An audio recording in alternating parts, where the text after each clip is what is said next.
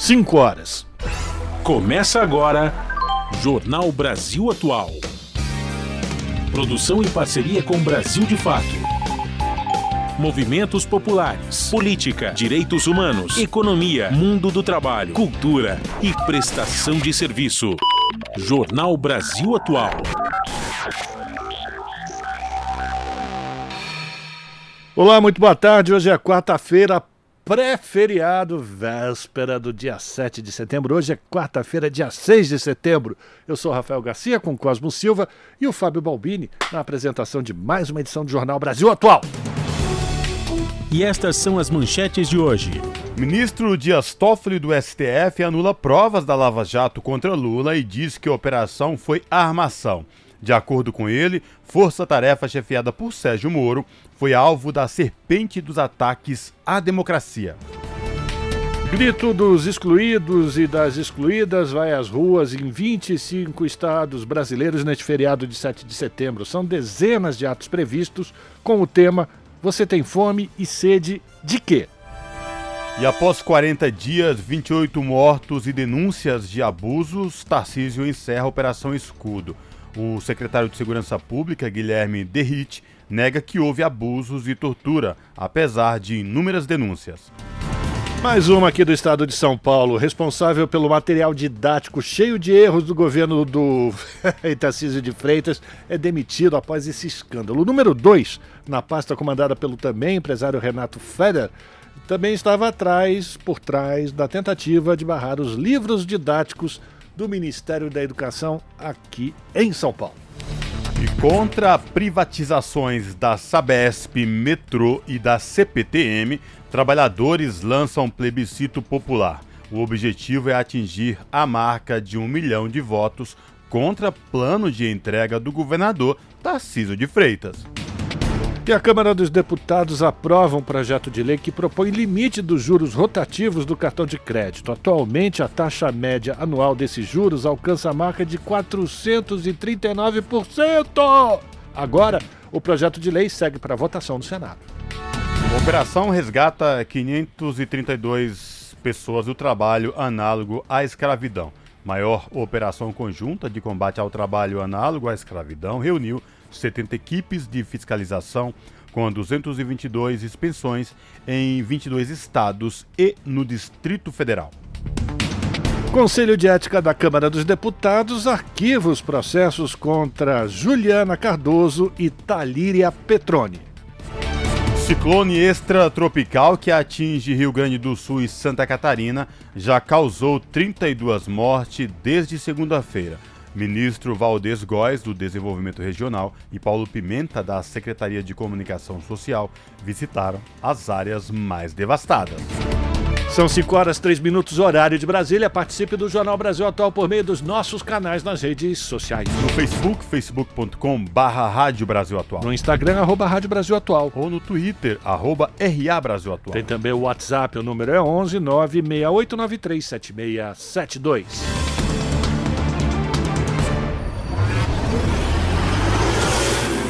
Jornal Brasil Atual, uma parceria com Brasil de Fato. Na Rádio Brasil Atual, tempo e temperatura. A tarde desta quarta-feira aqui na capital paulista é de tempo nublado, vento gelado e temperatura baixa. Os termômetros marcam 18 graus neste momento. Tem previsão de pancadas de chuva com intensidade fraca no período da noite e madrugada, com temperatura na casa dos 14 graus. Em Santo André, São Bernardo do Campo e São Caetano do Sul, a tarde desta quarta-feira é de tempo nublado e frio. Neste momento, os termômetros marcam 17 graus. Tem previsão de chuvisco agora no final da tarde. Essa chuva fina continua durante o período da noite e madrugada, e a temperatura fica na casa dos 14 graus na madrugada na região do ABC Paulista. A tarde desta quarta-feira na região de Mogi das Cruzes é de tempo nublado e friozinho. Neste momento, os termômetros marcam 18 graus. Tem previsão de chuva fraca para hoje no período da noite, chuva passageira. Na madrugada, a temperatura fica na casa dos 14 graus. E em Sorocaba, a tarde desta quarta-feira também é de tempo totalmente fechado Os termômetros marcam 20 graus neste momento. Não tem previsão de chuva para hoje em Sorocaba. A madrugada será de tempo nublado e a temperatura fica na casa dos 16 graus. Bom, a gente não costuma dar a previsão do tempo em outros estados, mas a situação na região sul do país está alarmante.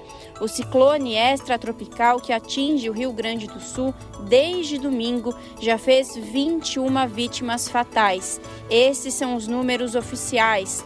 Além disso, são 2.984 desalojados, aqueles que deixaram suas casas, mas não necessitam de abrigo, ou seja, podem, por exemplo, estar com familiares ou amigos, e 1.650 desabrigados aqueles que estão em abrigos públicos ou privados. Para esta noite, para o feriado do dia 7 de setembro, as fortes chuvas continuam. A Defesa Civil do Rio Grande do Sul já emitiu alerta e recomenda que evite permanência nas margens dos rios, fique atento às informações sobre o nível dos rios, se necessário, evacue a área com antecedência. Em caso de inundação, não tente atravessar as áreas alagadas. Se estiver em um veículo, não tente atravessar uma área inundada e, em caso de emergência, ligue para os números 190 ou 193. No finalzinho do jornal eu volto para falar como fica o tempo nesta quinta-feira. Bom, e deixa eu aproveitar que a Larissa já atualizou ou já deu essas informações sobre o ciclone extratropical que vem atingindo a região sul do país e agora já são 32 mortes confirmadas. Então já aumentou o número de, infelizmente, de vítimas por conta dessas fortes chuvas que, atingem o sul do país. Hoje, o ministro da, do Desenvolvimento Regional, Valdez Góes, e o Paulo Pimenta, da Secretaria de Comunicação Social, estiveram visitando essas áreas mais afetadas e existe a possibilidade de amanhã, logo após a parada militar de 7 de setembro em Brasília, do próprio presidente Lula se deslocar até a região sul para acompanhar o trabalho que está sendo realizado lá com o atendimento às vítimas dessas enchentes, dessas inundações, antes de ele ir para a Índia, onde ele participa do, da reunião do G20. Portanto, essas são as últimas informações com relação ao ciclone extratropical que atinge o sul do país. Na Rádio Brasil Atual, está na hora de dar o serviço. Bom, vamos lá, 5 horas, 7 minutos, trânsito aqui na cidade de São Paulo, véspera de feriadão e a galera tá, ó, indo embora. Nesse momento, segundo a CT, são 539 quilômetros de ruas e avenidas com trânsito congestionado aqui na cidade de São Paulo, pela zona é, em termos de lentidão é a Zona Oeste com 175 quilômetros, depois Zona Sul com 141, Zona Leste 105, Zona Norte 65, por fim, região central 53 quilômetros de ruas e avenidas com trânsito congestionado e não custa lembrar ao motorista que possui um carro com placa final 5 ou carro com placa final 6 que até às 8 da noite ele não pode circular pelo centro expandido da cidade de São Paulo. Se você tem um desses carros, você está dentro do centro expandido, está querendo viajar, meu amigo, só depois das 8, viu? Segura a onda aí que senão você vai tomar multa. Vamos saber como é que está a situação do transporte público sobre trilhos com Cosmo Silva. Boa tarde, Cosmo. Boa tarde, Rafael Garcia e ouvintes do Jornal da Rádio Brasil Atual. São 5 horas e 8 minutos neste momento. Situação do metrô, tudo tranquilo nesta véspera de feriado. O metrô informa que todas as linhas estão operando em situação de normalidade para os passageiros. CPTM também é a mesma coisa, que é a Companhia Paulista de Trens Metropolitanos. Agora, o site da CPTM informa que todas as linhas operam em situação de normalidade. Só que hoje pela manhã, a linha que vem do ABC Paulista aqui para Barra Funda, que segue até Jundiaí, né, uma mesma linha, essa linha estava operando com muita lentidão, com intervalos maiores uh, para os passageiros. Isso por volta das 11 meio-dia tinha esse problema. Só que agora, a CPTM informa que todas as linhas operadas pela Companhia Paulista de Trens Metropolitanos, está tudo tranquilo, sem nenhum problema para os passageiros. E falar em véspera de feriado, Rafael Garcia, havia uma previsão aí de mais de 3 milhões de veículos tomar as estradas rumo ao interior ou à Baixada Santista. E por falar em Baixada Santista, qual é a situação neste momento da rodovia Anchieta e rodovia dos imigrantes. Pois é, Cosmo e ouvintes, mesmo esse tempinho meia mussarela, meia calabresa, se chove, não para, enfim, friozinho, olha, o povo está descendo, viu? E a consequência disso já começa a aparecer na rodovia dos imigrantes. Nesse momento, segundo a concessionária, no sentido do litoral, já são 24 ao 45, são 21 quilômetros de lentidão, não é isso? Até até a Baixada por conta de excesso de veículos. Bem antes da praça de pedágio até o final da descida da rodovia dos imigrantes, trânsito congestionado por conta da quantidade de carros. No sentido contrário, também está complicado, viu? O congestionamento vai do quilômetro 58 ao 45 no sentido de São Paulo.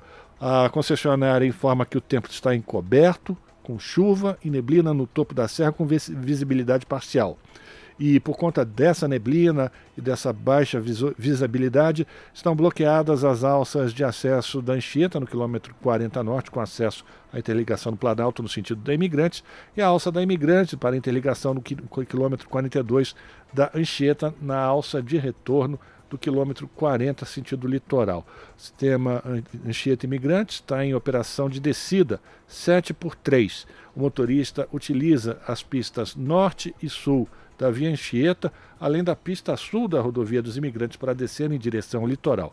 Já a subida é realizada somente pela pista norte das, da Imigrantes. Por conta desse motivo é que a gente encontra também trânsito lento na subida da serra pela Imigrantes. Se você vai pegar a estrada, então, boa viagem e cuidado redobrado. Aproveite o feriadão.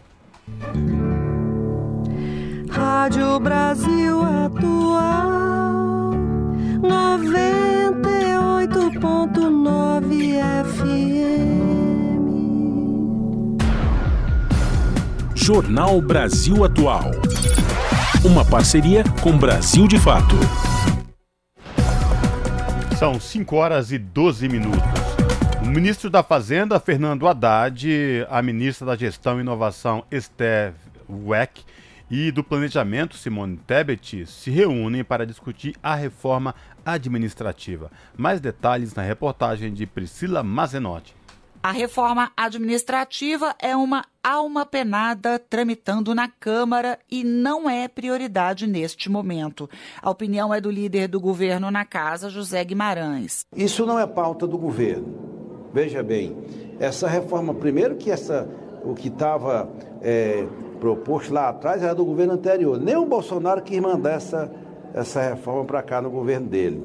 É uma, é uma, uma, uma espécie de alma penada que perambula aqui pela Câmara, a reforma administrativa. Ó, nós já acabamos de votar o regime fiscal. Para que, que serve a reforma administrativa? A fala do deputado veio poucas horas depois do presidente da Casa, Arthur Lira, ter dito que está disposto a colocar o assunto em discussão. Nós estamos abertos sem nenhuma disposição de prejudicar qualquer setor, qualquer carreira. Nunca foi. Tanto é que eu afirmo e reafirmo: o texto aprovado na PEC 32 não tira qualquer direito adquirido de qualquer funcionário público atual. Há um redesenho para frente. A questão dos supersalários ou penduricalhos, a Câmara já votou, está no Senado, portanto também nós não temos problema com isso. Nós não temos problema com rever nenhum percentual de PIB do Legislativo, contanto que os outros também contribuam. Nessa terça-feira, uma reunião entre o ministro da Fazenda, Fernando Haddad, a ministra da Gestão e Inovação, Esther Dueck, e a ministra do Planejamento, Simone Tebet, discutiu o assunto. Propostas para modernização do Estado, segundo Haddad, entre elas a questão dos supersalários e dos concursos. Nós passamos em revista todas as leis que estão em tramitação. Que tratam desse tema? Que tratam de, de, do tema da modernização do Estado, que inclui, evidentemente, o funcionalismo, e que podem significar um avanço importante. Vou citar um exemplo: a lei dos supersalários. É uma lei que já foi, pelo que eu entendi, votada na Câmara e que está no Senado, e que pode disciplinar uma coisa importante de por fim a determinados privilégios e significar uma economia robusta para o Estado brasileiro. Atualmente, a Constituição define como limite de remuneração na administração pública o que é pago aos ministros do Supremo Tribunal Federal, ou seja, R$ 41.650. Mas alguns rendimentos ficam de fora, como aqueles que têm caráter indenizatório. A proposta, então, é definir os limites quanto ao que entra ou não nesse teto. Para a próxima semana, após o feriado, a expectativa na Câmara é a de votação da mini-reforma eleitoral. O texto precisa ser votado nas duas casas antes de 5 de outubro, por conta do princípio da anualidade, para valer para as eleições municipais do ano que vem. Da Rádio Nacional em Brasília, Priscila Mazenotti. 5 horas 15 minutos, ainda em Brasília, o Conselho de Ética da Câmara dos Deputados arquivou os processos contra as parlamentares Juliana Cardoso e Talíria Petroni. Ainda bem, né, gente? A repórter Lara Raj tem os detalhes. O Conselho de Ética e Decoro Parlamentar arquivou representações apresentadas contra as deputadas Juliana Cardoso, do PT de São Paulo, e Talíria Petroni, do PSOL do Rio de Janeiro. O deputado Gabriel Mota, do Republicanos de Roraima, relator da representação do PP contra a deputada Juliana Cardoso, pediu o arquivamento do processo. O partido acusou a deputada, que é indígena, de quebra de decoro ao chamar de assassinos os parlamentares favoráveis à urgência do projeto que trata do marco temporal das terras indígenas, inclusive o presidente da Câmara, Arthur Lira. Mas Gabriel Mota afirmou que todos os parlamentares estão sujeitos ao erro. O parecer pelo arquivamento recebeu 13 votos favoráveis e dois contrários. Outras cinco deputadas enfrentam processos semelhantes no Conselho de Ética. Em sua defesa, Juliana Cardoso disse que as deputadas estão sendo alvo de violência política de gênero, que ataca as mulheres mais combativas dentro do parlamento.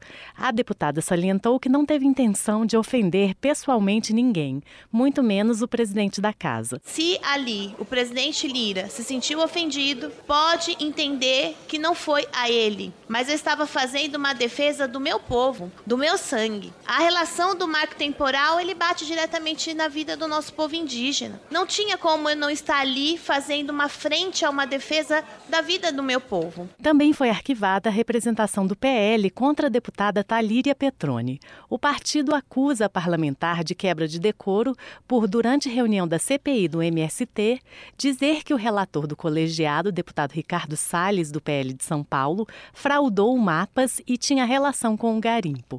O relator, deputado Rafael Simões, do União de Minas Gerais, entendeu que não há justa causa para dar seguimento ao processo, já que Talíria apenas reproduziu informações públicas. Em sua defesa, a deputada também disse que não proferiu nenhuma calúnia ou mentira, apenas reproduziu os autos de acusações em que o relator da CPI do MST é réu.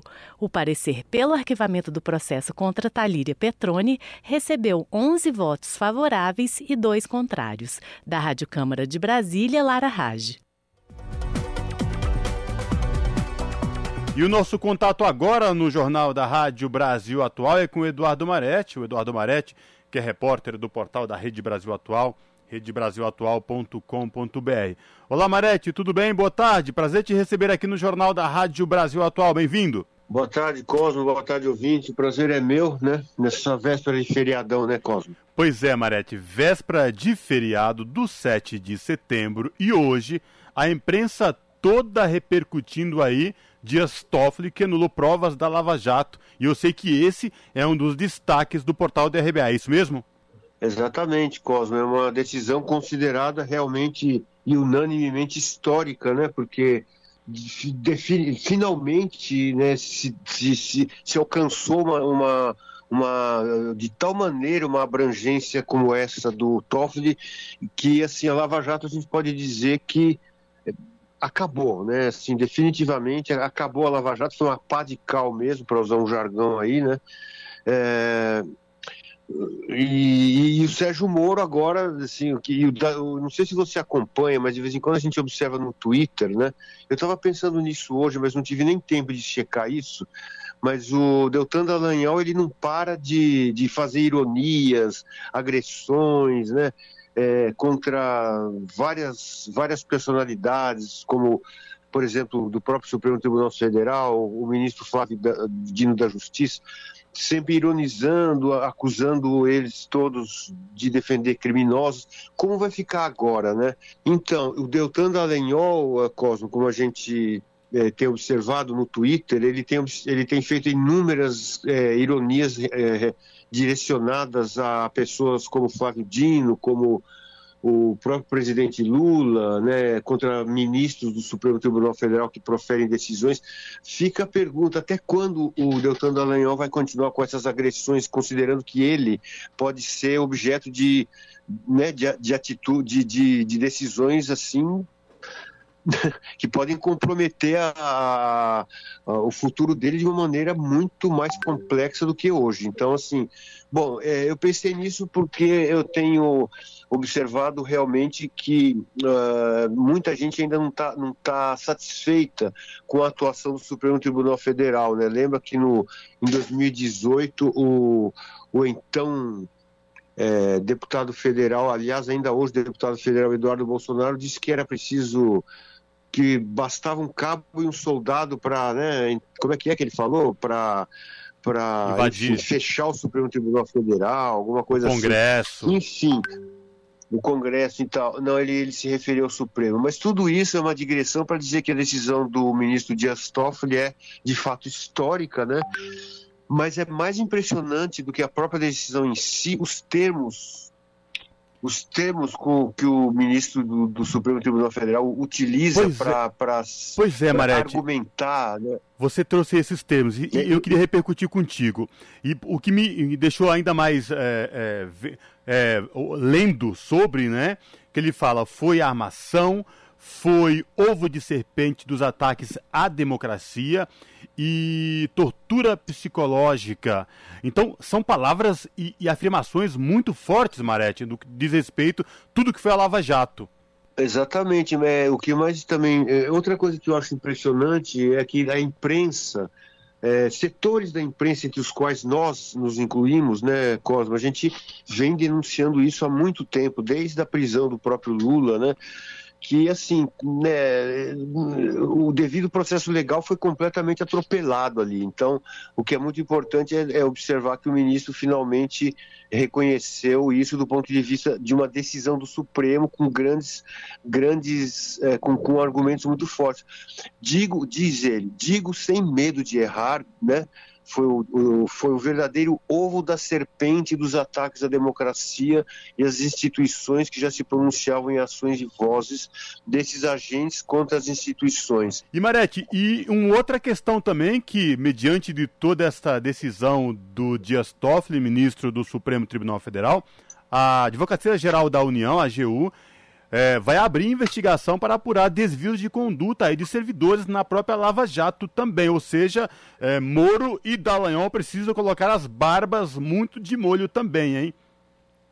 Então, Cosme, é como eu estava falando, é, o, gente, eu estava comentando agora há pouco a respeito, assim, que, que me, me espanta atitu, a atitude irônica do Deltan Dallagnol, que não para de agredir é, pessoas importantes como o ministro Flávio Dino, né, o ministro do Supremo Tribunal Federal, é, e então Jorge Messias, o advogado-geral da União, né, ele vai, ele vai, e já está certo que ele vai abrir um processo de, de administrativo para apurar as, as, responsabilidades civis, né, desses agentes que se utilizaram de provas a partir do acordo de leniência da Odebrecht, né, que, que vai ser, que está sendo anulado do ponto de vista formal mesmo. Então, é, é, como eu estava falando agora há pouco, o Deltan Dallagnol, ele, ele, ele, o Moro e outros né, que estão ali dentro do, do, do, do, contexto da Lava Jato, eles vão, vão ser muito fortemente investigados e isso pode custar muito caro a eles. Né? Agora a gente precisa acompanhar com, com, com, com cuidado para ver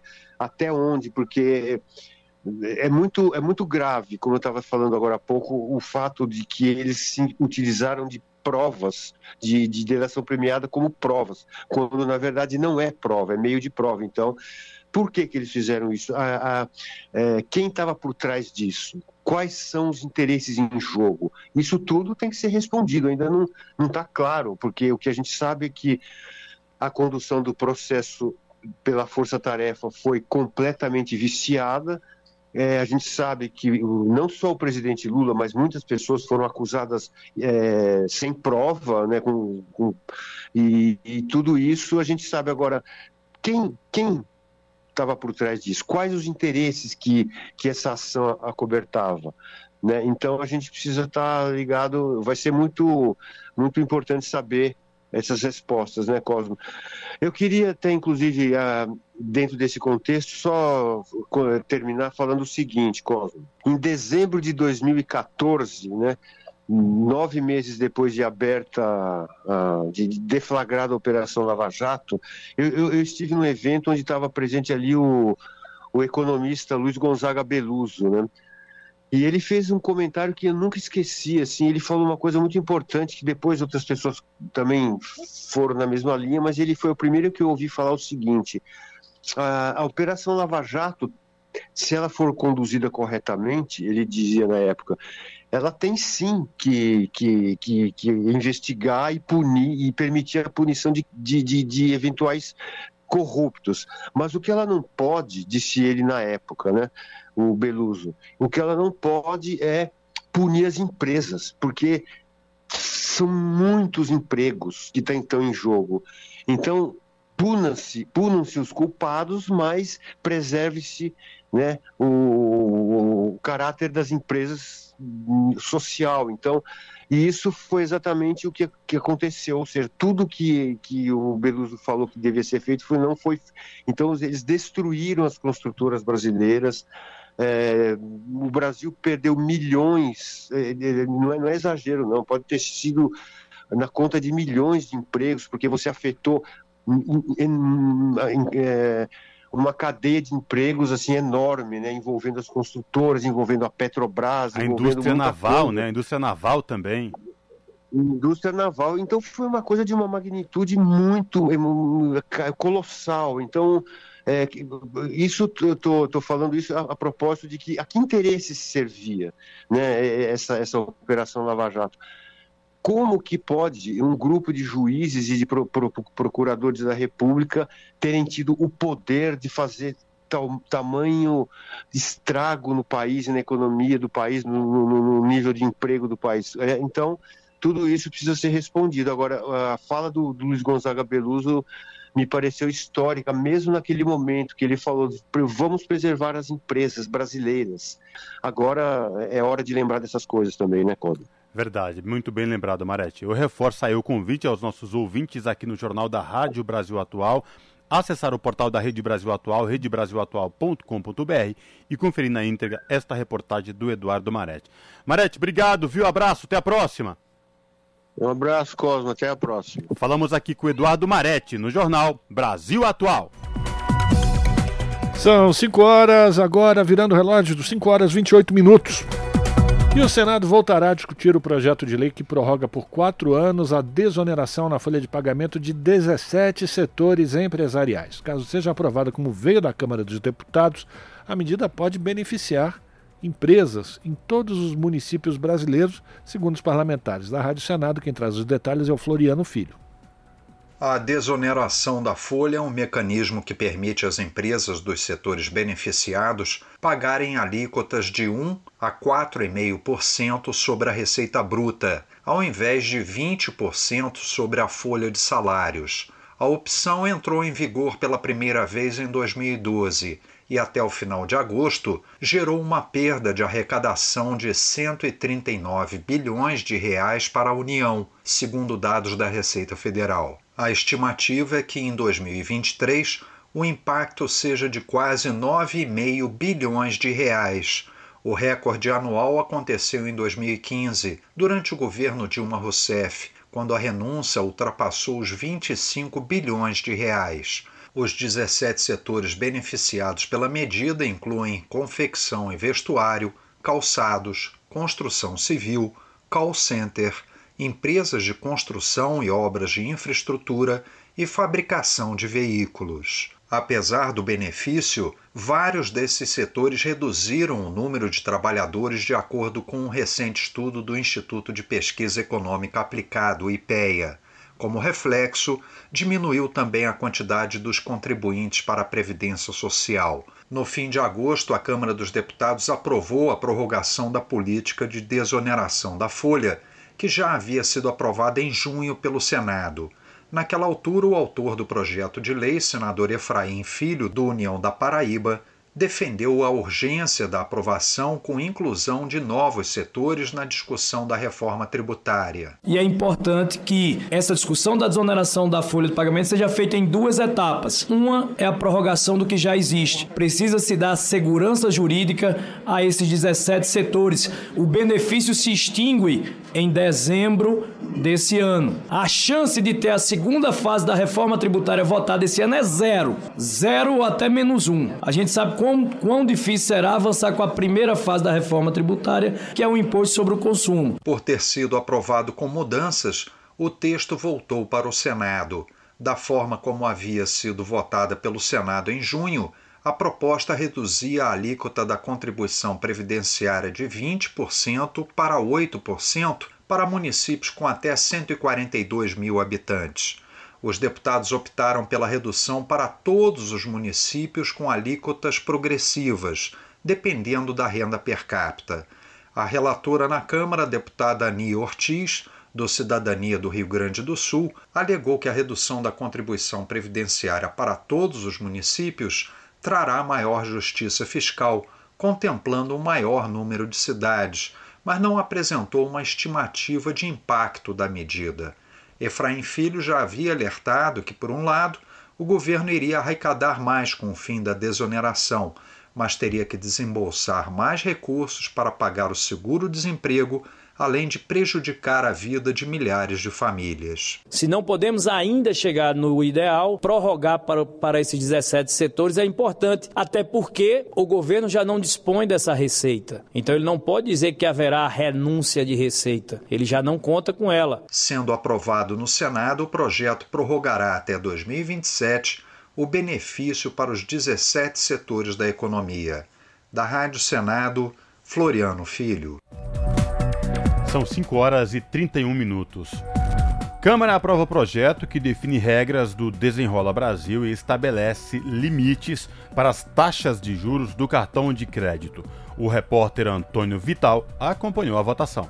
A Câmara dos Deputados aprovou o projeto que define as regras de negociação de dívidas previstas no programa Desenrola Brasil, Além disso, o projeto dá prazo de 90 dias para que bancos e demais instituições financeiras proponham ao Conselho Monetário Nacional um mecanismo para baixar os juros do cartão de crédito. Caso isso não aconteça, a proposta define que, após esse prazo, os juros e encargos do cartão não poderão ultrapassar o valor do principal da dívida. Por exemplo, se a dívida com o cartão for de mil reais, o máximo que os bancos poderão cobrar de juros será mil reais, ou seja, a dívida total será de dois mil reais. Hoje, os juros do rotativo do cartão de crédito, ou seja, do que não for pago no dia previsto, ultrapassa 400% ao ano. O relator do projeto, o deputado Alencar Santana, do PT de São Paulo, disse que a proposta apresentada pelo deputado Elmar Nascimento, do União da Bahia, é uma maneira de evitar que as pessoas voltem a se endividar devido aos juros cobrados pelas operadoras de cartão de crédito. Estamos tratando da limitação dos juros no cartão de crédito. Hoje, um juros abusivo um juros muito alto, na média de 440% ao ano, e que precisa de fato de uma limitação, porque não dá para continuar dessa maneira. O Brasil é um dos países que mais cobra juros do cartão de crédito, fazendo com que as famílias, as pessoas voltem a se endividar e não consigam pagar, acabando virando uma bola de neve uma dívida que só cresce. Alencar Santana incluiu no texto o programa de renegociação de dívidas, o Desenrola Brasil, prevista uma medida provisória editada no início de junho pelo governo e já em vigor.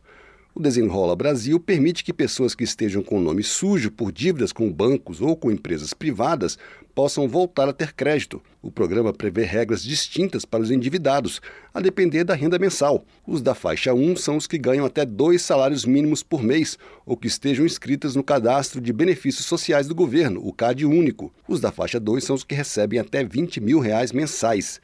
Quem ganha até dois salários mínimos poderá renegociar as dívidas até o fim do ano, com taxas de juros de no máximo 1,99% por mês, em até 60 vezes, e pagamento mínimo de 50 reais mensais. As operações serão garantidas pelo Fundo de Garantia de Operações, o FGO, um fundo administrado pelo Banco do Brasil e criado originalmente para permitir operações de crédito para microempresas. Já quem recebe até 20 mil reais por mês terá 12 meses para pagar. O projeto foi aprovado por ampla maioria do plenário, mas houve críticas. O deputado Gilson Marques, do Novo de Santa Catarina, criticou o benefício para devedores que ganham até 20 mil reais. O texto apresentado pelo relator também permite a portabilidade das dívidas do cartão de crédito. Isso significa que o devedor poderá procurar outro banco que ofereça juros menores para negociar o que deve. O autor do projeto relativo ao limite da taxa de juros do cartão, deputado Elmar Nascimento, diz que a medida vai tirar da inadimplência mais de 70 milhões de famílias. Vai permitir que seja retirado da inadimplência mais de 70 milhões de brasileiros e vai impor uma autorregulamentação aos bancos para que exista uma queda gradual da taxa de juros do rotativo do cartão de crédito a modalidade de cartão de crédito que cresceu nos últimos anos, pasme, senhoras e senhores deputados, de 100 para 240 milhões de cartões de crédito emitidos. O projeto que define as regras do programa Desenrola Brasil e estabelece limites para os juros dos cartões de crédito seguiu para análise do Senado. Da Rádio Câmara de Brasília, Antônio Vital. Você está ouvindo? Jornal Brasil Atual. Uma parceria com Brasil de Fato. São 5 horas 36 minutos. O governo de São Paulo anunciou o fim da Operação Escudo na Baixada Santista. O secretário de Segurança Pública de São Paulo, Guilherme Derrite, fez o anúncio em uma coletiva chamada às pressas no começo da noite de ontem. Quem vai trazer os detalhes é a repórter Eliane Gonçalves. Em pouco mais de um mês, a ação policial deixou 28 mortos e entrou para a história como a segunda operação mais letal do estado, ficando atrás apenas do massacre do Carandiru em 1992. O anúncio foi feito no mesmo dia em que a Defensoria Pública de São Paulo e a Conectas Direitos Humanos entraram na Justiça com uma ação civil pública pedindo que fosse obrigatória a instalação de câmeras corporais em todos os policiais que atuavam na operação. Na semana passada, um relatório do Conselho Nacional de Direitos Humanos elencou uma série de abusos da Operação Escudo e fez mais de 20 recomendações para o governo do estado, entre elas o encerramento imediato da operação. Para Gabriel Sampaio, diretor de litigância e incidência da Conectas Direitos Humanos, a decisão de suspender a operação é resultado das denúncias. Eu tenho convicção que o final da operação eh, vem como uma resposta a uma possível resposta judicial à ação que foi proposta, seja pelo fato do juiz rapidamente pedir informações. O próprio Ministério Público, depois da ação proposta, recomendou o uso das câmeras, a manifestação do Conselho Nacional de Direitos Humanos, os relatos e os abusos das denúncias, tudo isso faz com que o governo tenha sido forçado a encerrar essa fase né, de Operação Escudo. Segundo o governo do estado, todas as mortes foram resultado de confronto entre as vítimas e a polícia. Mas a Defensoria Pública e a Conectas informam que analisaram os boletins de ocorrência de 25 vítimas e só um trazia a menção expressa do uso de câmeras corporais pelos policiais. Além disso, segundo a ouvidoria das polícias de São Paulo, não foram feitos exames residuográficos nas mãos das vítimas de forma que pudesse ser comprovado que elas chegaram a usar armas de fogo. Apesar dos reiterados pedidos da Defensoria Pública, a Secretaria de Segurança não entregou as imagens de nenhuma das câmeras corporais para a instituição. A operação teve início no dia 28 de julho e, segundo o governo do estado, o objetivo era combater o narcotráfico, mas começou um dia depois da morte do policial Patrick Reis, na cidade do Guarujá. Exames balísticos do tiro que matou o policial mostraram que o disparo foi feito por uma arma de uso restrito às forças de segurança. Na ação protocolada nesta terça-feira, a operação foi comparada ao Esquadrão da Morte e aplicou uma lógica de vingança institucional. Apesar de anunciar o fim da Operação Escudo, a Secretaria de Segurança de São Paulo disse que segue em andamento a Operação Impacto, também na Baixada Santista e com a criação de um novo batalhão na cidade do Guarujá com 120 policiais. Da Rádio Nacional em São Paulo, Eliane Gonçalves. São 5 horas e 39 minutos. Trabalhadores da Sabesp, do metrô e da CPTM lançaram um plebiscito popular contra o plano de privatização que o governador Tarcísio de Freitas pretende executar. Tarcísio já gastou milhões de reais em supostos estudos para viabilizar a entrega dos setores essenciais à iniciativa privada. Com o plebiscito, os trabalhadores querem dialogar com a população, alertando para as consequências da privatização os trabalhadores pretendem reunir ao menos um milhão de votos no plebiscito popular para mostrar que a população paulista não aceita os planos de Tarcísio. Assim, os sindicatos e movimentos sociais vão distribuir urnas e cédulas em pontos de grande circulação de pessoas em todo o estado. Além disso, a CUT São Paulo também se comprometeu a levar a consulta pública às fábricas paulistas. Além do plebiscito popular, o Movimento Unitário dos Trabalhadores também articula uma greve geral no mês que vem para barrar o processo de privatização. O empresário da educação, Renato Dias, responsável pelo material didático digital cheio de erros que foi adotado no governo do bolsonarista Tarcísio de Freitas, foi demitido hoje. A saída foi publicada na edição do Diário Oficial dois dias após a juíza Simone Gomes Rodrigues Cassoretti suspender liminarmente os slides repletos de erros de grafia e com informações falsas sobre fatos históricos, entre outros erros coordenador pedagógico da Secretaria Estadual de Educação, chefiado pelo também empresário Renato Feder, com atuação também em artigos pedagógicos. O Renato Dias, o seu xará, era considerado homem de confiança, ou seja, o número dois na educação. O agora ex-coordenador é também um dos nomes por trás de outra política fracassada do governo de Tarcísio de Freitas, a substituição dos livros didáticos do MEC por materiais 100% digitais com aulas organizadas em slides de PowerPoint. São 5 horas e 41 minutos. Grito dos Excluídos e Excluídas 2023 tem previsão de atos em 25 estados. A manifestação chega à 29ª edição em defesa da vida e contra a fome. E quem traz mais informações é o Daniel Lamir, do Brasil de Fato. O grito dos excluídos e das excluídas vai às ruas em 25 estados brasileiros neste feriado de 7 de setembro. São dezenas de atos previstos com o tema Você tem fome e sede de quê? Os atos propõem reflexões e ações em busca de alternativas para a dificuldade de acesso aos alimentos e à água. A primeira edição do grito foi às ruas em 1995. A proposta surgiu a partir de atividades da CNBB, Conferência Nacional dos Bispos do Brasil. A inspiração surgiu do tema da campanha da fraternidade daquele ano. As manifestações acontecem sempre no dia 7 de setembro, como contraponto ao Grito da Independência, proclamado por um representante da família real portuguesa. A ideia é levar para as ruas e praças os gritos silenciados que vêm dos campos, porões e periferias da sociedade. Além das atividades no dia 7, várias localidades terão outras mobilizações nos dias anteriores e eventualmente em datas posteriores. Confira a lista de locais com atos programados do Grito dos Excluídos e das Excluídas de 2023 no dia 7 de setembro na versão online desta matéria. Acesse brasildefato.com.br do Recife, da Rádio Brasil de Fato, com informações da redação. Locução Daniel Lamir. São 5 horas e 43 minutos e sobre o grito dos excluídas e excluídas, nós conversamos agora com Cleiton Silva, que é secretário de Assuntos Municipais da Confederação Nacional dos Trabalhadores em Educação e que faz parte da coordenação do Grito dos Excluídos 2023. Muito boa tarde, Cleiton. Seja bem-vindo aqui ao Jornal Brasil Atual. Rafa falando com você, tudo bem? Ô Rafa, boa tarde, tudo bem?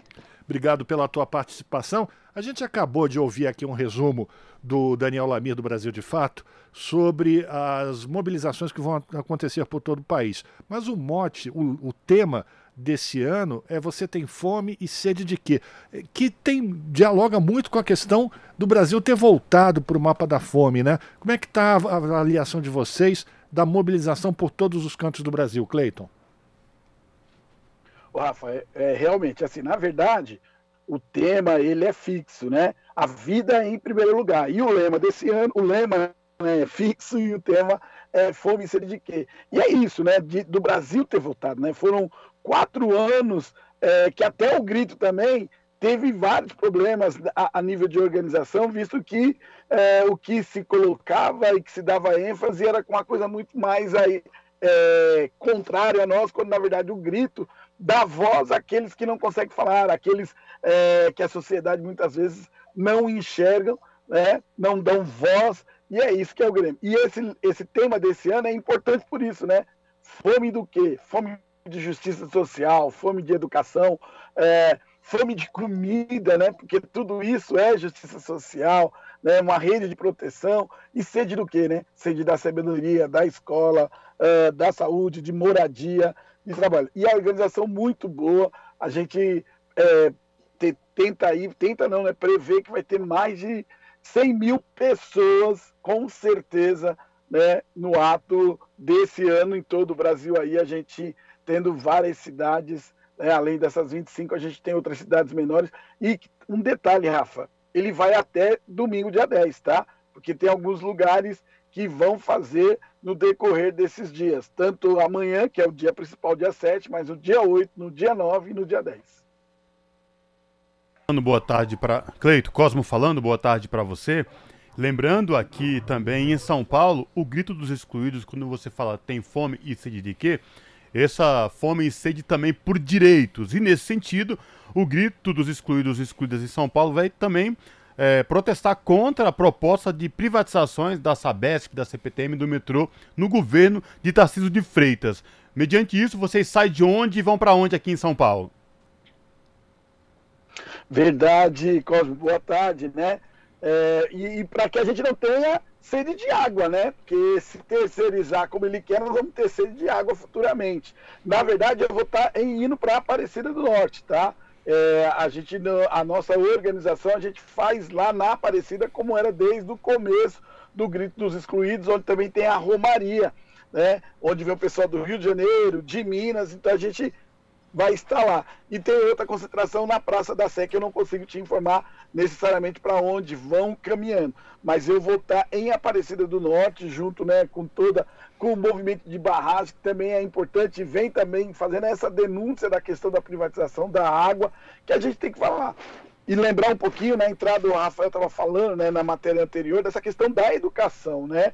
O descaso da educação da rede estadual da cidade de, do, do, estado de São Paulo, que também nós vamos aproveitar para fazer essa denúncia. Eu sou da área da educação, apesar de São Paulo ser da rede municipal, mas também fazer essa denúncia é, do, de ter abandonado o projeto dos livros que vem do MEC e, e fazer essa, eu vou brincar aqui, aberração desse material que eles tentaram colocar e agora a gente vê a demissão aí do número 2 da secretaria, porque na verdade é, é brincadeira, é brincar com a educação. Então, é nesse sentido também que a gente vai fazer a denúncia, não só da, da privatização da Sabesp, né, da tentativa de privatização da Sabesp, mas da precarização do ensino na rede estadual da, do Estado de São Paulo.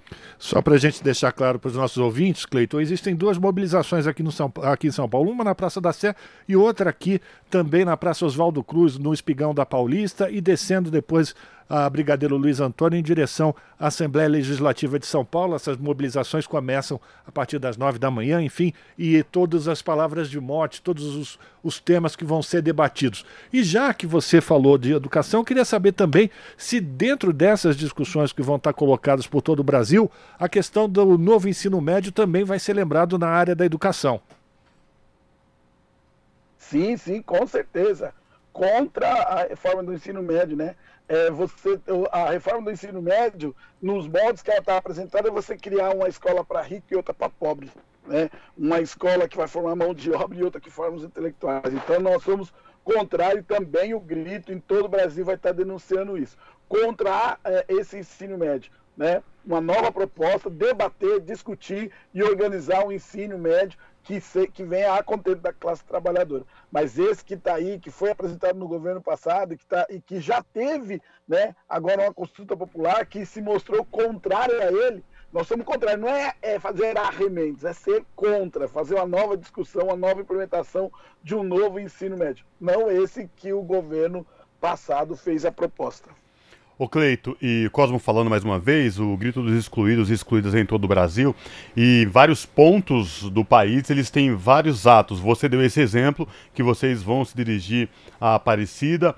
Esse especificamente vai ter alguma confraternização, alguma missa, vocês participam de alguma missa na Basílica de Aparecida? Traz um pouco pra gente de, deste, deste grito dos excluídos com destino à Aparecida.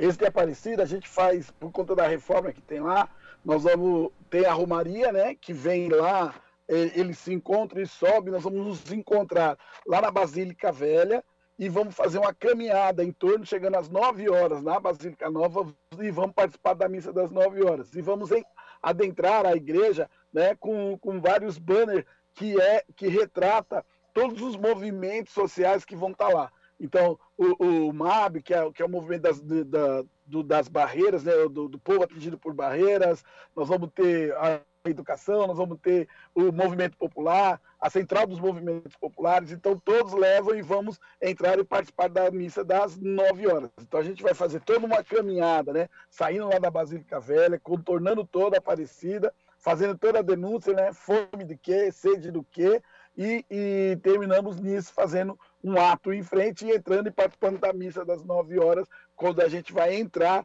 com os banners fazendo toda essa denúncia e marcando a posição de todos os movimentos populares presentes lá.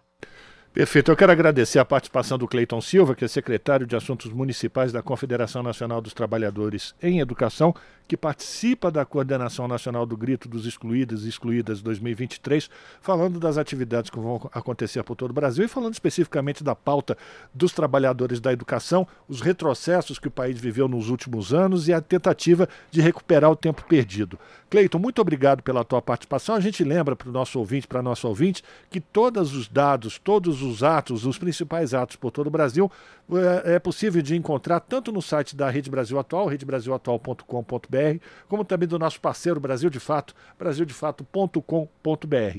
Cleiton, boa manifestação para vocês amanhã em Aparecida e para todos aqueles que se mobilizam pelo grito dos excluídos em todo o país. Forte abraço, viu? Eu que, eu, eu que agradeço o espaço e colocando, Rafa, Cosme, muito obrigado pelo espaço. E todos amanhã, nos atos, vamos denunciar o que o governo passado fez e erguer e construir um Brasil mais democrático e mais, com mais amor, mais fraternidade e sem excluir ninguém. Boa tarde, obrigado. Um abraço. Conversamos com Cleiton Silva aqui no Jornal Brasil Atual.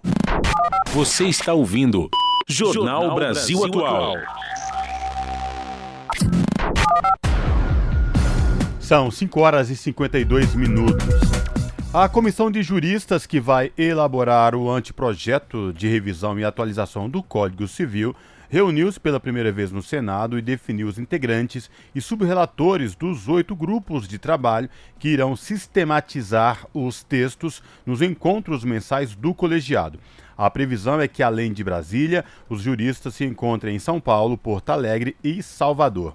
Também foram acordados critérios para a arrecadação das propostas dos grupos de trabalho. Da Rádio Senado, quem traz os detalhes é Janaína Araújo.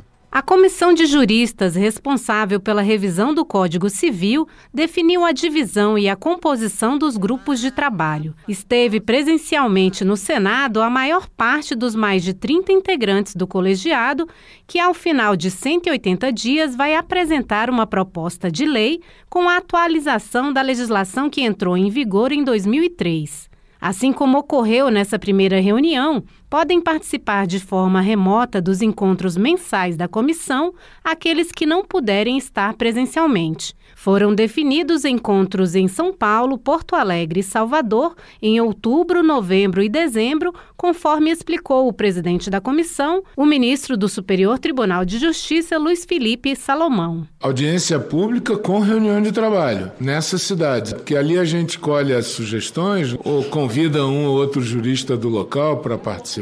Os colegas que vão organizar podem bolar uma programação de cada lugar O regulamento interno dos trabalhos foi aprovado, assim como as sugestões do presidente Luiz Felipe Salomão dos nomes que vão compor os oito grupos de trabalho e cada um dos subrelatores. Obrigações e responsabilidade civil, contratos, direito de família e sucessões são alguns dos temas dos grupos que irão se reunir quantas vezes forem necessárias, avisando sobre esses encontros e decisões aos relatores gerais, a desembargadora aposentada Rosa Maria Neri e o professor e advogado Flávio Tartucci. Esse último ponderou o que cada grupo de trabalho deve considerar ao propor seus textos. Seria prudente e recomendável que a gente aproveitasse o que nos últimos 20 anos foi debatido nas jornadas do Conselho de Federal. Não só nas jornadas de direito civil, também normas que estão em tramitação, propostas legislativas que foram feitas nos últimos anos. Por exemplo, o projeto de reforma do direito das sucessões, o projeto de lei de divórcio unilateral, o Estatuto das Famílias e outra questão diz respeito aos precedentes qualificados pronunciados recentemente pelo Supremo Tribunal Federal e pelo STJ em matéria de direito civil, sem prejuízo das propostas doutrinárias daquilo que cada um escreve e defende. A comissão abriu prazo de 10 dias para os integrantes indicarem entidades da sociedade civil para coleta de sugestões. Na próxima reunião do colegiado, que acontece em 28 de setembro no Senado, serão apresentados os planos de cada grupo de trabalho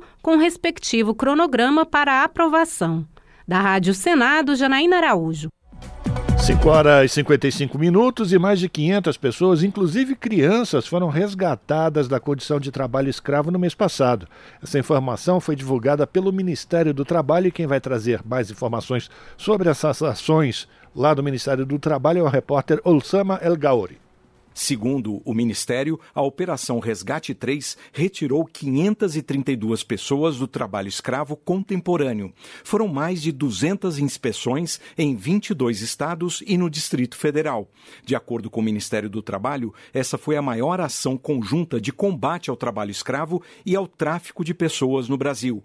Além do órgão, a operação teve a participação do Ministério Público do Trabalho, do Ministério Público Federal, da Defensoria Pública da União e das Polícias Federal e Rodoviária Federal. O ministro do Trabalho, Luiz Marinho, destacou que o trabalho escravo contemporâneo é uma agressão aos direitos humanos e é inaceitável, e também prejudica a economia do país. Nós precisamos dar um basta nisso. Isso custa caro para o Brasil, para o povo brasileiro, custa caro para a imagem do nosso país lá fora, pode custar caro para a nossa balança comercial e pode comprometer a imagem das exportações dos nossos produtos. Portanto, não interessa absolutamente a ninguém, além de ser uma agressão às pessoas que são colocadas na situação da exploração absurda do trabalho análogo à escravidão. Isso é uma agressão aos direitos humanos, isso é inaceitável.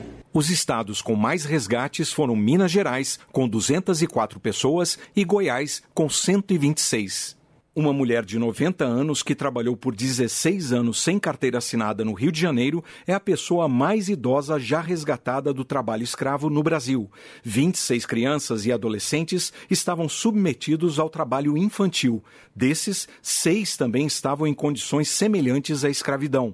Além disso, ao menos 74 resgatados foram vítimas de tráfico de pessoas. Segundo o Ministério Público do Trabalho, os trabalhadores já receberam aproximadamente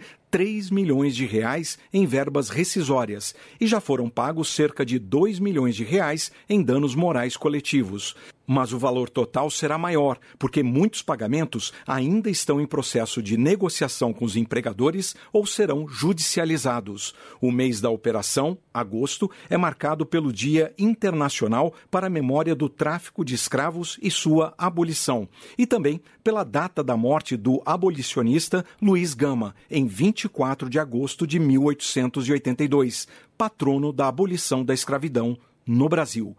Da Rádio Nacional em Brasília, Osama El Gauri. São 5 horas e 58 minutos. A Eletrobras suspendeu as rescisões de contratos de trabalho dos funcionários que aderiram ao PDV, que é o Programa de Demissão Voluntária. A determinação foi do Tribunal Superior do Trabalho. A decisão acontece após o Ministério de Minas e Energia pedir pela segunda vez que a Eletrobras avaliasse a possibilidade de suspensão do PDV da empresa, até que a pasta analisasse como ficaria a prestação do serviço e o plano de investimentos para os próximos anos, com a redução da força de trabalho. Ainda segundo a pasta, cerca de 29 milhões de consumidores de 25 estados, mais o Distrito Federal, foram afetadas por um apagão no último dia 15. Esse número corresponde a um terço dos usuários de serviços no país. Pluralidade de ideias e a informação confiável nunca foram tão necessárias. Você que gosta do conteúdo jornalístico produzido pela Rádio Brasil Atual e pela TVT tem uma missão muito importante: dar o seu apoio para que nossa voz continue cada vez mais forte. Jornalismo independente, com responsabilidade com a notícia e com a democracia, só é possível com a participação e o apoio popular. Acesse o site catarse.me/tvt, faça a sua assinatura e nos ajude com sua contribuição. Rádio Brasil Atual e TVT. Compromisso com a notícia. Compromisso com você. Jornal Brasil Atual. Pontualmente, 18 horas. Rádio Brasil Atual. Para sugestões e comentários, entre em contato conosco por e-mail redação@jornalbrasilatual.com.br ou WhatsApp DDD 11 96893 7672. Acompanhe a nossa programação também pelo site redebrasilatual.com.br.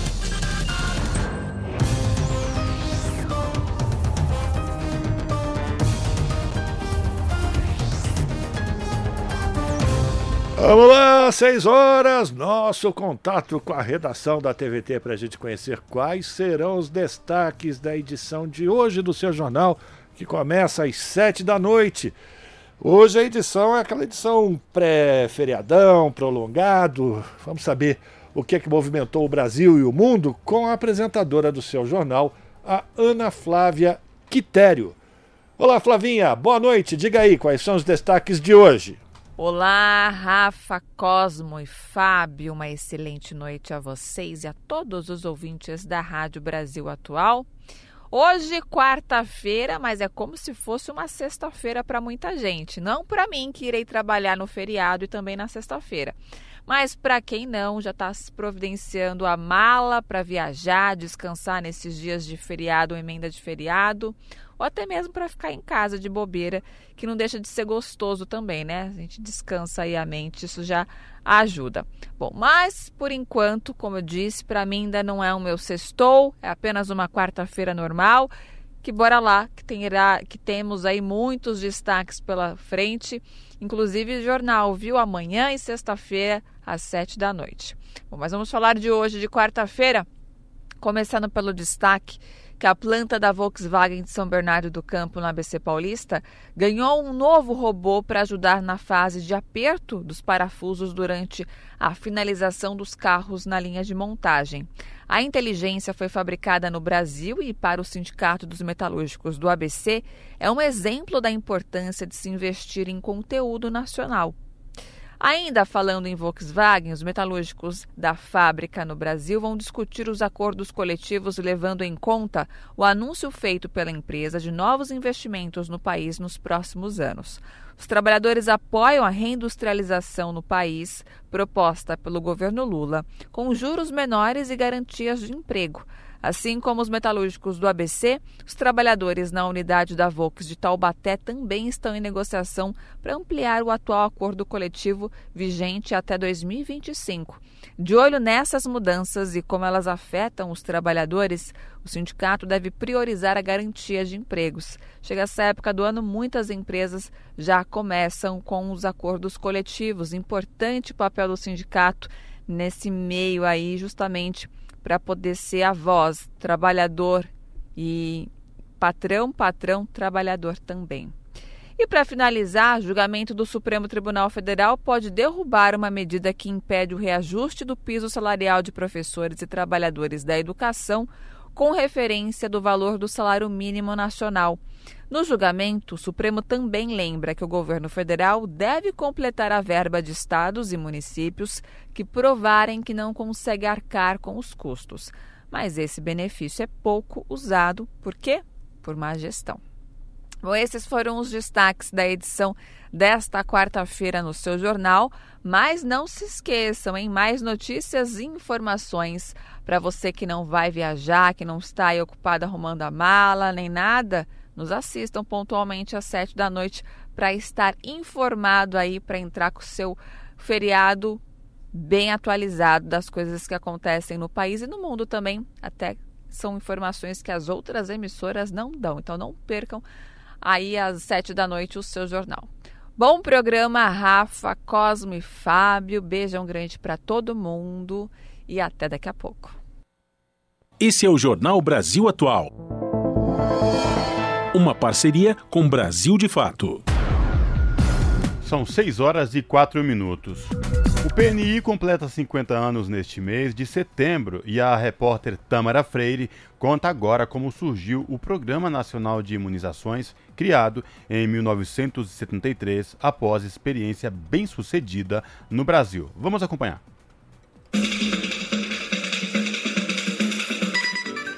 Que Maria Lúcia de Araújo vai ao mercado, a história se repete para perguntar qualquer coisa, eles param no mercado. Tem médico, se a vacina chegou. Há sete anos, ela é agente comunitária de saúde em Irajá, na zona norte do Rio de Janeiro. E faz parte de um batalhão com mais de 295 mil pessoas espalhadas por todo o país, que tem a missão de facilitar o acesso dos brasileiros aos serviços de atenção básica à saúde. Um dos mais importantes deles é a vacinação que a gente vai acompanhando desde a barriga, o bebê, e vamos acompanhando até. E a gente tem que ter esse cuidado, né? De saber se a mãe está dando a vacina ou não. Quando ela falta, a gente vai em busca, saber o porquê que ela faltou, o que é está acontecendo. Vezes é por falta de tempo, às vezes é porque a criança está um pouquinho resfriada, aí eles ficam com medo de dar a vacina. De um tempo para cá, tem alguns pais que ficam com medo, né? Essas fake news que tem aí, aí a gente conversa, mostra que a vacina é eficaz, que a vacina é importante. O sucesso da vacinação no Brasil também depende dos cerca de 193 mil profissionais de enfermagem que trabalham nas mais de 38 mil salas de vacina espalhadas por todo o território nacional.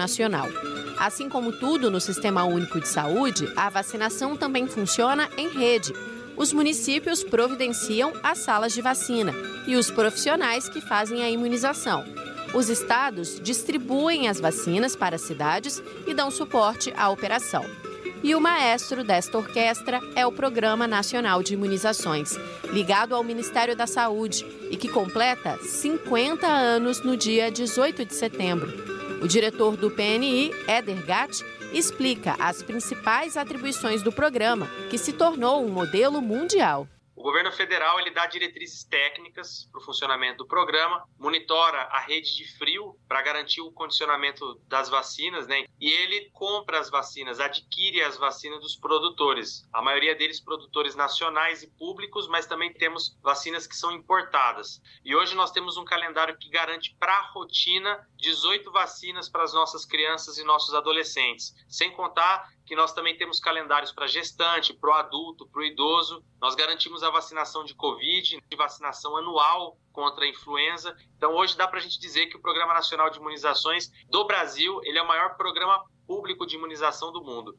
O historiador e professor da Fiocruz, Carlos Fidelis, conta que o PNI foi criado em 1973 após a experiência bem-sucedida do Brasil em eliminar a varíola primeira doença extinta do planeta graças às vacinas e que antes disso matou mais de 300 milhões de pessoas apenas durante o século XX. Mas foi depois da criação do SUS na Constituição de 88 que o PNI começou a consolidar a sua atuação em todo o território nacional e para todos os brasileiros.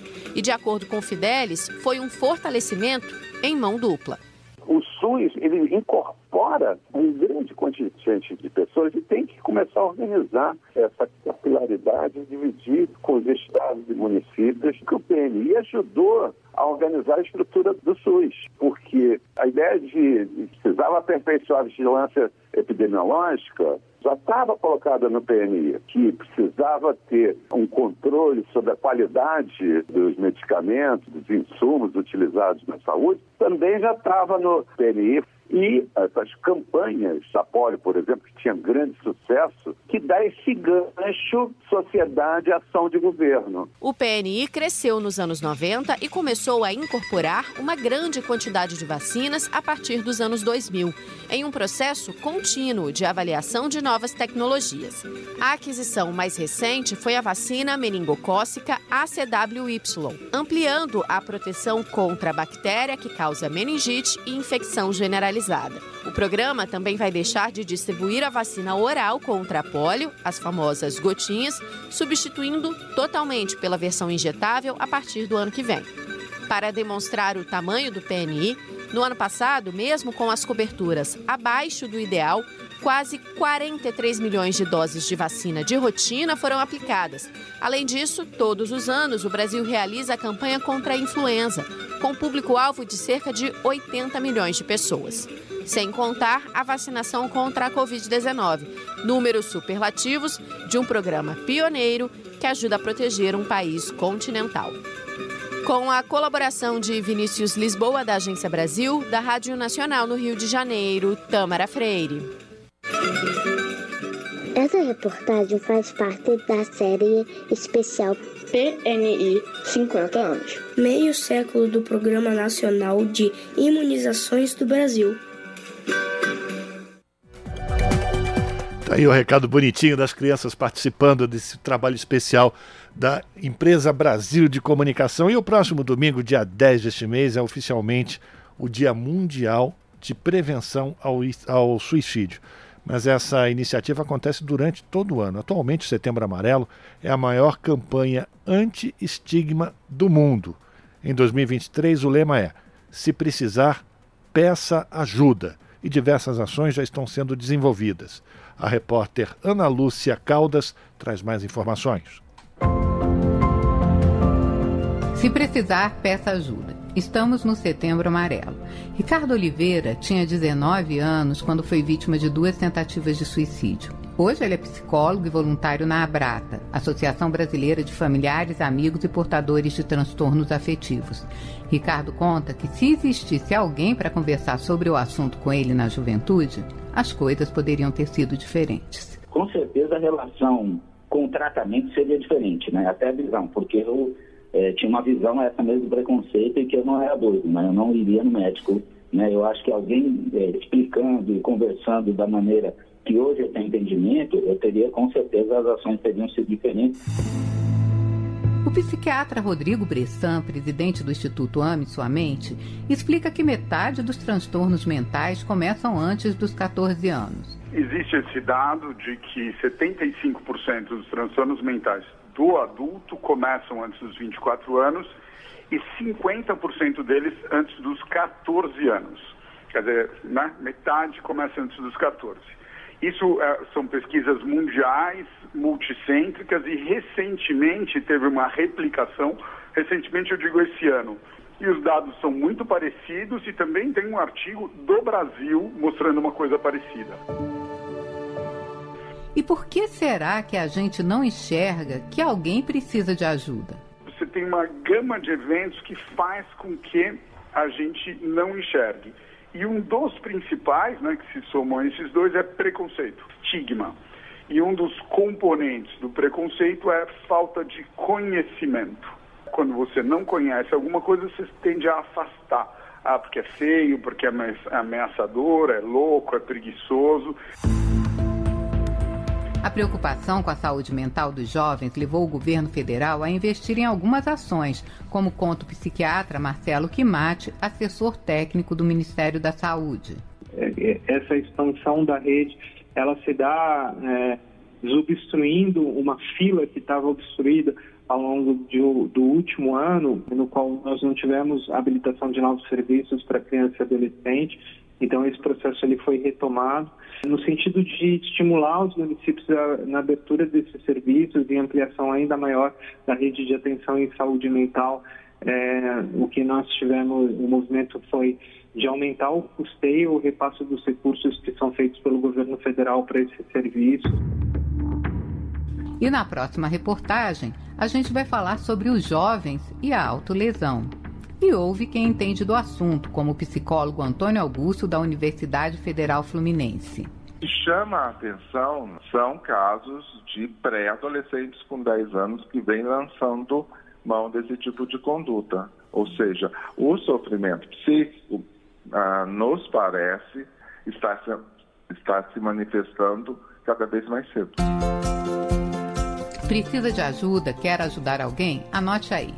Centro de Valorização da Vida no telefone 188 ou no site cvv.org.br. Procure os CAPs, Centro de Atenção Psicossocial ou as Unidades Básicas de Saúde. Ou ainda o site mapasaudemental.com.br, que mostra o centro de apoio mais perto de você. Com sonoplastia de Messias Melo e produção de Dayana Vitor, da Rádio Nacional em Brasília, Ana Lúcia Caldas.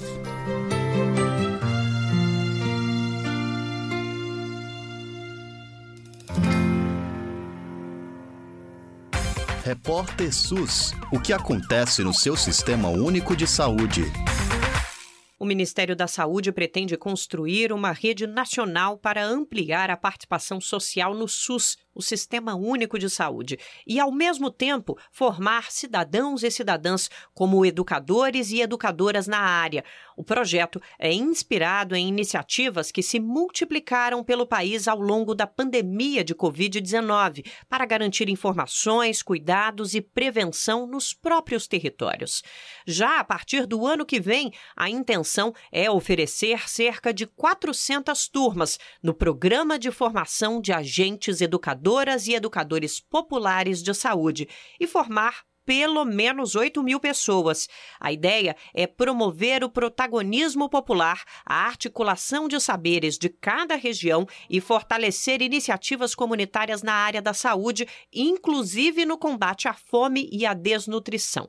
Graziele Nespoli, professora pesquisadora da Escola Politécnica de Saúde Joaquim Venâncio da Fiocruz e integrante do GT de Educação Popular e Saúde da Abrasco, a Associação Brasileira de Saúde Coletiva, afirma que a iniciativa tem potencial de reestruturar vínculos, melhorar as condições de vida e enfrentar as iniquidades. Nesse sentido, a educação popular é uma forma de produção de saberes e práticas necessários à vida, né? A vida comunitária que acontece nos territórios, é uma forma de refundar também as relações humanas em princípios capazes de produzir saúde.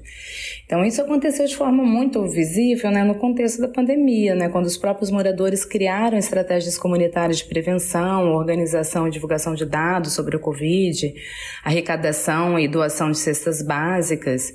Enfim, elaboraram formas próprias para se salvar quando mais uma vez foram abandonados pelo Estado. O programa terá como eixos prioritários o mapeamento de movimentos sociais e práticas de educação popular em saúde, a formação pedagógica nessa área, vivências do SUS em diferentes territórios e comunidades, além da promoção de diálogos multiculturais e intersetoriais. Lívia Mello, coordenadora geral de ações estratégicas de educação na saúde do Ministério da Saúde, destaca que com o projeto o poder público se torna agente do fortalecimento de redes que têm papel essencial na luta contra a insegurança alimentar. Vamos reconhecer também as práticas de combate à fome como um eixo estruturante desse programa. Afinal de contas, as experiências que foram desenvolvidas no contexto da pandemia, voltadas tanto para a orientação sobre a vacina, né, sobre a importância da lavagem de mãos, é, e logo em seguida de combate à fome, elas precisam de apoio para que continuem e esses agentes educadores e educadoras populares eh, já têm muito saber acumulado e precisam ser fortalecidos para continuar seus trabalhos em parceria com o SUS. A execução do programa ocorrerá por meio de processos formativos e ações educativas realizadas com as comunidades e os movimentos populares. Entre as ações a serem executadas estão a realização de oficinas de formação, a elaboração de materiais técnicos, como manuais e documentos, e a criação de cursos livres voltados para a formação de agentes educadoras e educadores populares de saúde. Para Lívia Mello, a política concretiza o reconhecimento do governo quanto à participação cidadã na construção do SUS, usando métodos educativos e de comunicação populares, promovendo reflexões sobre os obstáculos para o acesso e buscando soluções conjuntas. E esse programa ele vem para materializar né, o reconhecimento do Ministério da Saúde sobre a importância da participação social e do envolvimento dos movimentos sociais na construção do SUS, né, na conscientização da população sobre a saúde enquanto direito, se apropriando assim das metodologias da educação popular, da comunicação como ferramenta e da próprio reconhecimento do SUS a partir de vivências que vão ser proporcionadas né, na rede para que haja uma reflexão crítica né, das barreiras de acesso, mas também das estratégias possíveis que a sociedade já faz e que possa vir a fazer em parceria com o SUS. A professora Graziele Nespoli também ressalta a importância da participação do poder público, especialmente após o enfraquecimento da participação popular no SUS observado nos últimos anos. Muito importante a iniciativa do Ministério da Saúde de retomada da agenda da educação popular, né, como política e prática pedagógica comprometida com a construção do Sistema Único de Saúde e com a reforma sanitária brasileira. É preciso lembrar que o SUS possui uma política nacional de educação popular em saúde, a PNEP-SUS, desde 2013, mas que estava adormecida né, nos últimos anos. A coordenação, acompanhamento e monitoramento do programa ficarão sob responsabilidade do Ministério da Saúde, por meio da Secretaria de Gestão do Trabalho e da Educação na Saúde. Ela também terá a função de promover a integração entre as políticas públicas do Ministério da Saúde e a articulação com outras entidades e movimentos populares. Os recursos serão alocados pela pasta. De São Paulo, da Rádio Brasil de Fato, Nara Lacerda. Jornal Brasil Atual. São 6 horas e 20 minutos. A Academia Brasileira de Cinema anuncia filmes selecionados ao Oscar. Eles disputam a única vaga para representar o país na categoria de melhor filme internacional na edição de número 96 do Oscar. Mais detalhes na reportagem de Matson Euler. Os títulos escolhidos foram Estranho Caminho, de Guto Parente, Noites Alienígenas, de Sérgio de Carvalho, Nosso Sonho, A História de Claudinho e Bochecha, de Eduardo Albergaria, Pedágio, de Carolina Markovitz, Retratos Fantasmas, de Kleber Mendonça Filho e Urubus, de Cláudio Borrelli. Ao todo, foram 28 longas-metragens inscritos e habilitados a concorrer à vaga em uma eleição realizada em dois turnos. O primeiro selecionou os seis pré-finalistas e no dia 12 de setembro será votado entre os seis o filme que representará o Brasil na disputa por uma vaga no Oscar 2024. A comissão que irá escolher o filme é composta por 23 membros, todos com algum tipo de ligação com o mercado audiovisual brasileiro. Os votos terão o mesmo peso. No caso de empate na escolha final, o voto de desempate ficará com a presidência da comissão, que este ano está a cargo de Hilda Santiago.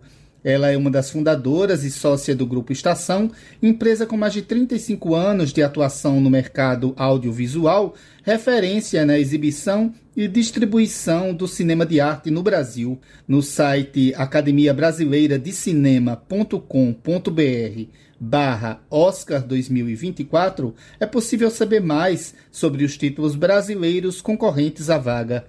A Academia de Artes e Ciências Cinematográficas de Hollywood deve anunciar a lista com os indicados ao Oscar, incluindo a categoria Melhor Filme Internacional, no dia 23 de janeiro de 2024. Já a cerimônia de premiação deve ocorrer no dia 10 de março do mesmo ano. Segundo a imprensa especializada, a greve dos roteiristas de Hollywood, iniciada em 2 de maio e sem previsão de ser encerrada, pode afetar as datas planejadas pela academia. Da Rádio Nacional em São Luís, Madison Euler. A cidade do Rio de Janeiro ganhou um novo e importantíssimo espaço cultural, a Casa Escrevivência. Projeto da escritora e linguista Conceição Evaristo, a sede temporária fica no Beco João Inácio, na região portuária do Rio, local também conhecido como Pequena África. A inauguração contou com uma noite de autógrafos da escritora.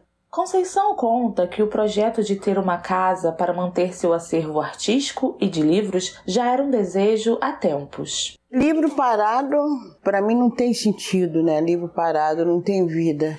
Livro parado, pelo contrário, ele está sujeito a, a se perder no tempo, né? A traças, baratas, e o que dá sentido ao livro, né, o que materializa o que está escrito no livro é justamente quando esse livro é usado, quando esse texto é lido. Durante a noite de inauguração, o Beco João Inácio e todo o Largo da Prainha foram tomados por uma multidão de fãs que queriam autógrafos da escritora, fotos e conhecer o novo espaço. Júlia Sampaio é estudante de literatura na UFRJ e foi até o local prestigiar Conceição. Ter a Conceição num, lugar, além de, de, mulher preta, no lugar da literatura, da literatura da mulher preta, é de uma maravilhosidade assim imensa. Olhar para a Conceição e para as obras da Conceição e a gente ver nosso povo, ver a representação, ver nossa história, ver nossa luta, é maravilhoso. Já Arielle Pérez, também estudante da UFRJ, acredita que é um privilégio poder ter um espaço como a Casa Escrevivência. Eu, como mulher preta, não conhecia Conceição Evaristo. Conheci Conceição Evaristo tem uns 3, 4 anos. No, na rua a gente se esbarrou e a gente teve todo o contato que a gente tem até hoje.